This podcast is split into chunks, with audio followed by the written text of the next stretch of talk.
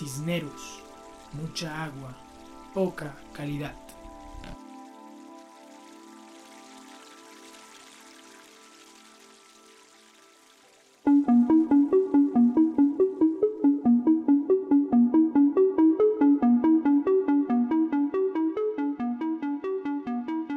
Si pensamos en perspectiva histórica, preocuparnos por los componentes más elementales de un recurso fundamental para nuestra supervivencia, como el agua, hasta estudiarlos con un método detallado y riguroso, es una conquista moderna. Y contar, además, con sofisticadas organizaciones que vigilen periódicamente la calidad de miles de fuentes hídricas con el objetivo de impulsar acciones colectivas que mejoren el agua que consumimos, solo es posible en estados modernos como el nuestro. Pero ya desde la época del Imperio Romano se comenzaron a construir sistemas de acueducto para transportar el agua y para llevarla pues al, hogar de las personas. Pero a veces nosotros nos olvidamos que la maravilla que tenemos en la vida moderna, siglo XX, XXI, eh, de abrir una llave, un grifo en la casa y tener agua de buena calidad, eh, no es lo que ha pasado en la historia de la humanidad durante los miles de años que hemos vivido en este planeta. Entonces, ese es un privilegio, digamos, bastante reciente que tenemos y que obviamente obedece a esa capacidad organizativa, al desarrollo de la ingeniería civil, de la ingeniería sanitaria, que posibilita hoy, digamos, purificar y transportar el agua a los hogares y pues tener la comodidad enorme que tenemos. La voz que acaban de escuchar es la del doctor Juan Carlos García Ubaque, médico especialista en salud pública y profesor de la Facultad de Medicina de la Universidad Nacional.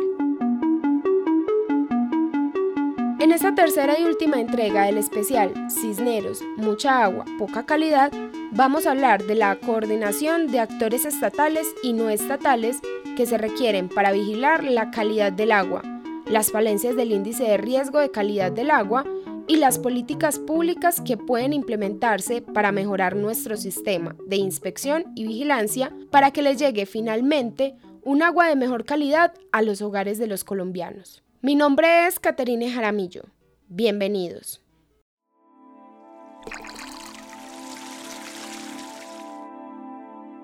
Como parte de un movimiento global que empieza a preocuparse por la calidad del agua que consumimos y a generar conocimientos y herramientas alrededor de ello, el gobierno colombiano empezó a implementar políticas de saneamiento y vigilancia en la década de los 50 pero la calidad del agua pues arranca con los estudios sanitarios, con esa época que se conoció en salud como el sanitarismo, y es todo el desarrollo de la higiene, de la ingeniería sanitaria, etcétera, etcétera, eh, y que da origen un poco a las actividades de eh, los ministerios de salud, eh, que antes pues estaban mucho más ocupados, digamos, de una acción reactiva, pero aquí desde los 50 comienzan a tomar una acción preventiva.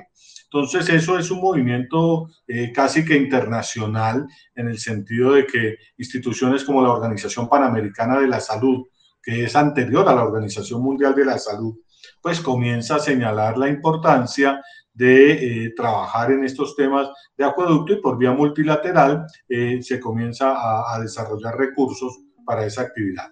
Pero por supuesto, sí, el tema sanitario es mucho más reciente.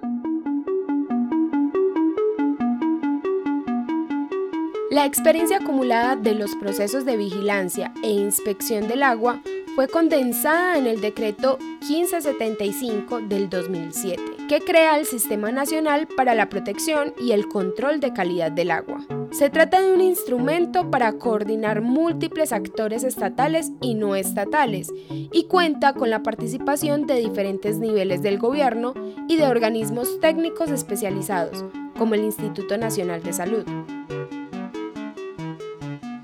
Para vigilar la calidad del agua en Colombia son necesarios los recursos y el conocimiento de las Secretarías de Salud de gobernaciones y alcaldías, empresas prestadoras de servicios públicos, laboratorios clínicos y de técnicos en terreno. Es una inteligencia colectiva que registra y publica información con el objetivo, en últimas, de presionar al Poder Ejecutivo para canalizar los recursos necesarios que mejoren la calidad del agua que consumimos, como lo afirma John William Tavares, quien lidera el sistema de vigilancia e inspección del agua en la gobernación de Antioquia. En primera instancia, la, administración municipal como responsable, digamos, digamos, en su territorio de garantizar, debe, eh, dentro de sus planes de desarrollo municipal, atender los requerimientos que están planteados por los organismos departamentales y las, y las, políticas departamentales y nacionales, también apuntarle a unos, a unos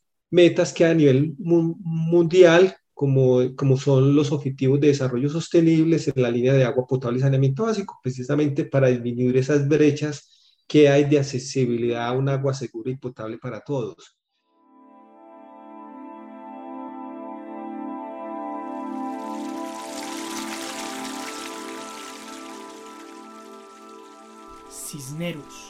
Mucha agua, poca calidad.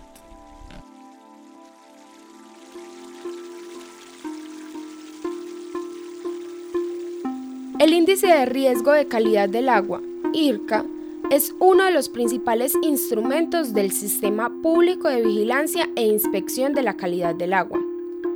La información que recolecta permite establecer el riesgo de enfermedades a partir del estudio de los componentes físicos, químicos y microbianos de las fuentes hídricas.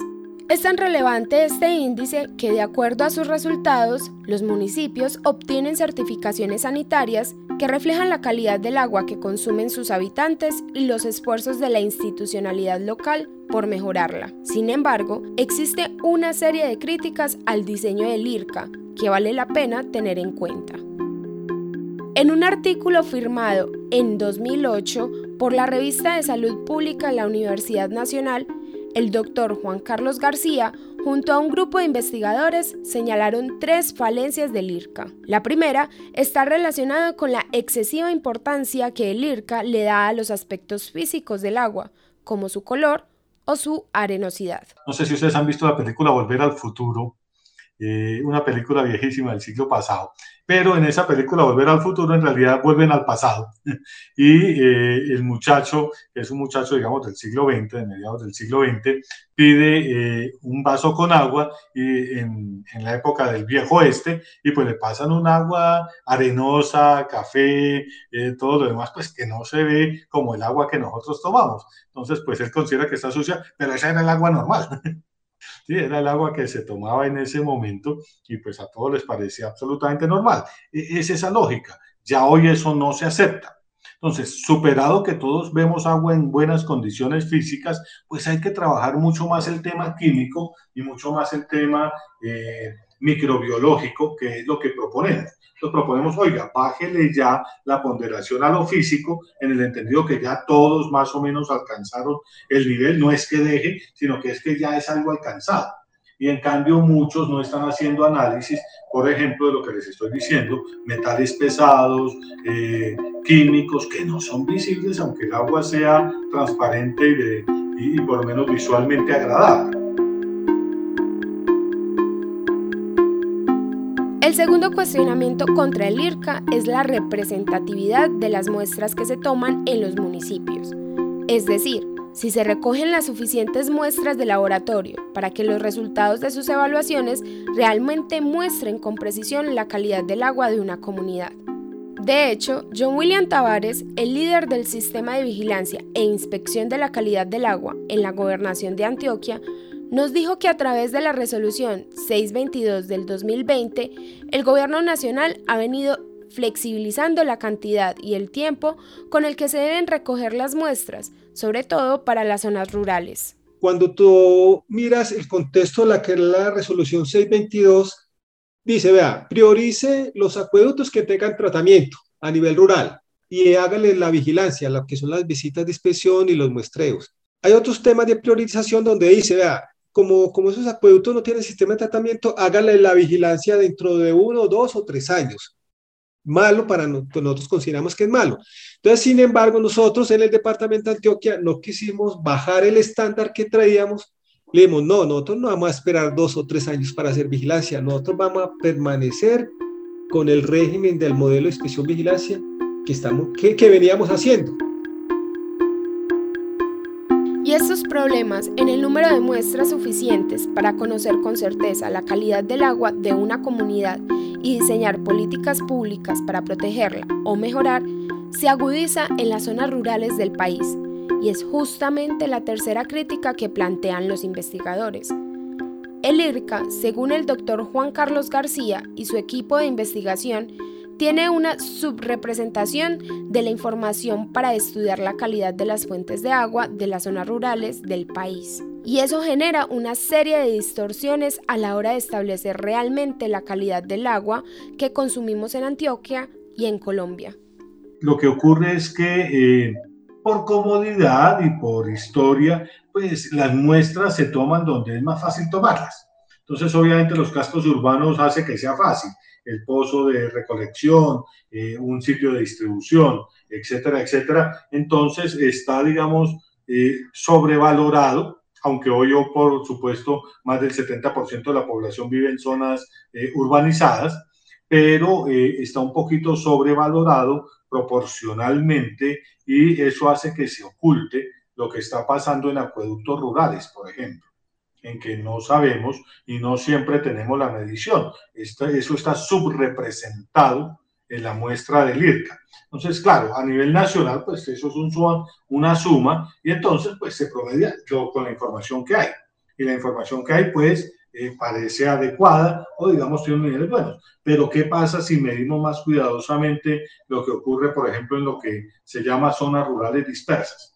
En el Baupés, en Guainía, en el mismo Chocó, eh, en las zonas eh, semi, pues digamos, rurales, no dispersas, pero rurales del mismo Antioquia.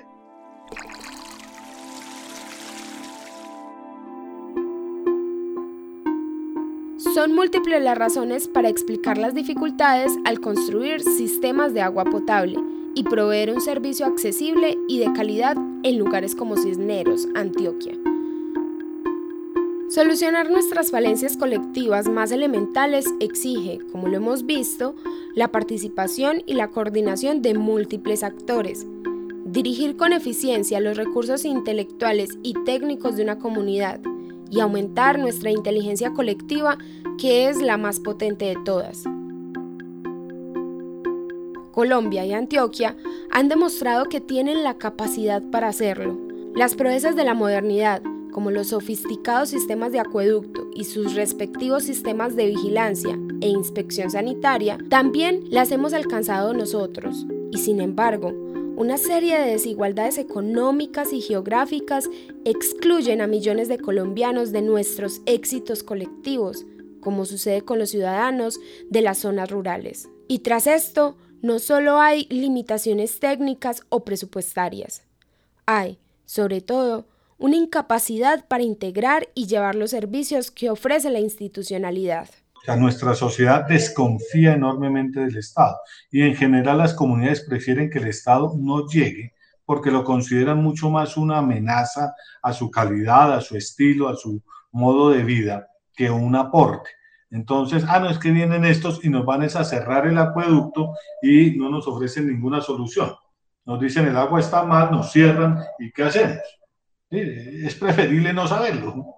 ¿sí? O sea, hay, una historia detrás eh, de, de, esa problemática muy compleja.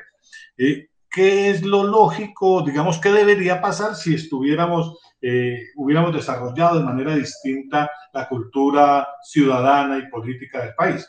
ocurriría que las comunidades estarían absolutamente interesadas en, cuál, en preguntarse a sí mismas cuál es la calidad del agua que están consumiendo y que ellas presionaran al Estado para que hiciera presencia y confiaran en lo que el Estado mide. Este podcast fue elaborado por Miguel Ángel Rojas, Edgar Quintero y quien le habla, Caterine Jaramillo, en el marco del curso de periodismo científico Vientos Alicios, Conocimiento Colectivo, con el apoyo de De la Urbe, Laboratorio de Periodismo de la Facultad de Comunicaciones y Filología de la Universidad de Antioquia.